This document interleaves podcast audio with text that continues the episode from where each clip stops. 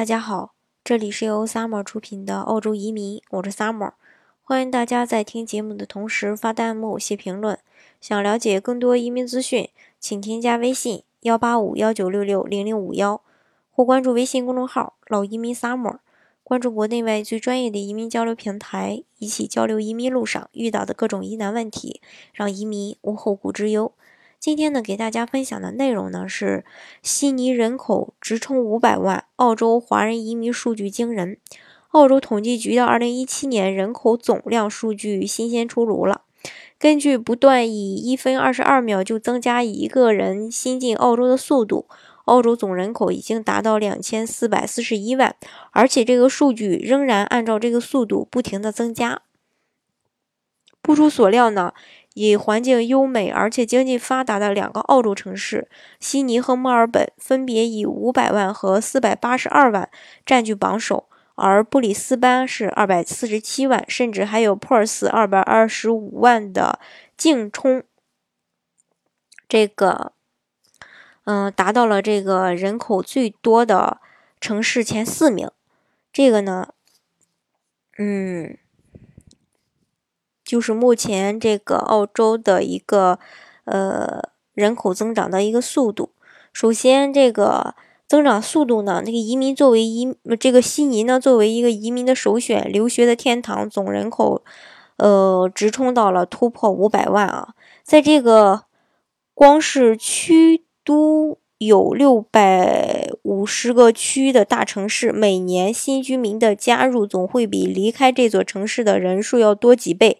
从久远的1971年到2000年，三十年增长了三百到四百万人口，而从00年后，仅仅用了一半的时间吧，就达到了这个增长速度。悉尼的人数增长一直是非常明显的，特别是在2013年，从刚踏入四百万的2012年，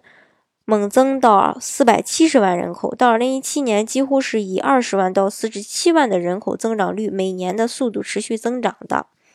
悉尼各区的一个人口呢是，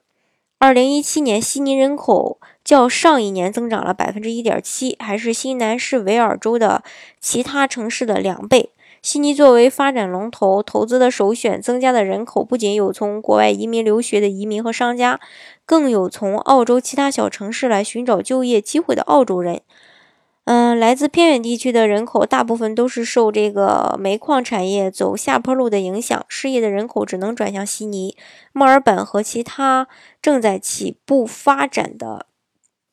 嗯，这个城市呢。大概呢，也就是这么一个情况。第二点就是一个民族和语言。悉尼呢是最能体现澳洲多民族特征的城市，因为来自世界各地不同民族、各种宗教的人口几乎呢都聚集于这个悉尼。从移民来到悉尼居住的人口来看，除了澳洲，大部分都来自。这个英国、爱尔兰、苏格兰的欧洲人，除了欧洲人，接下来就是排在第四的华人。而在悉尼本土出生的人呢，中国华裔排在了第三名。因此，语言为普通话和广东话的人口分别位于除英语之外的第二、第三类语言。第三一点就是墨尔本即将超过悉尼。虽然目前来看，悉尼仍然是人口增长的榜首，但是按照这个增长的趋势。人口排在悉尼之后，却没差多少的另一个大城市墨尔本以光速追赶，并且猛烈争夺澳洲一哥的一个称号。二零一七年，单单是这两个城市就占了澳洲总人口增长的一个百分之五十五十六，嗯，是全国净增人口的一半儿。根据这个预测呢，二零五零年墨尔本将会取代悉尼成为最大的城市。在那个时候，两个大城市将成为八百万人民的家。呃，悉尼按照这种速度增长的话，扩建这个 Central Station 是个非常明智的选择。同时呢，还有其他交通措施也是该需要增加了，不然每天都会出现这种，呃，这个叫，嗯。阿黛尔啊，阿黛尔的这个，嗯，就是这个演唱会的一个交通崩溃的状态。到那个时候的话，到就是说到那个时候的话呢，就不新鲜了。好，以上呢就是我今天大概跟大家说的一个这个澳洲的一个人口的增长，特别是悉尼。嗯，好，今天的节目呢就给大家分享到这里。如果大家想具体的了解澳洲的移民政策的话呢，欢迎大家添加我的微信幺八五幺九六六零零五幺。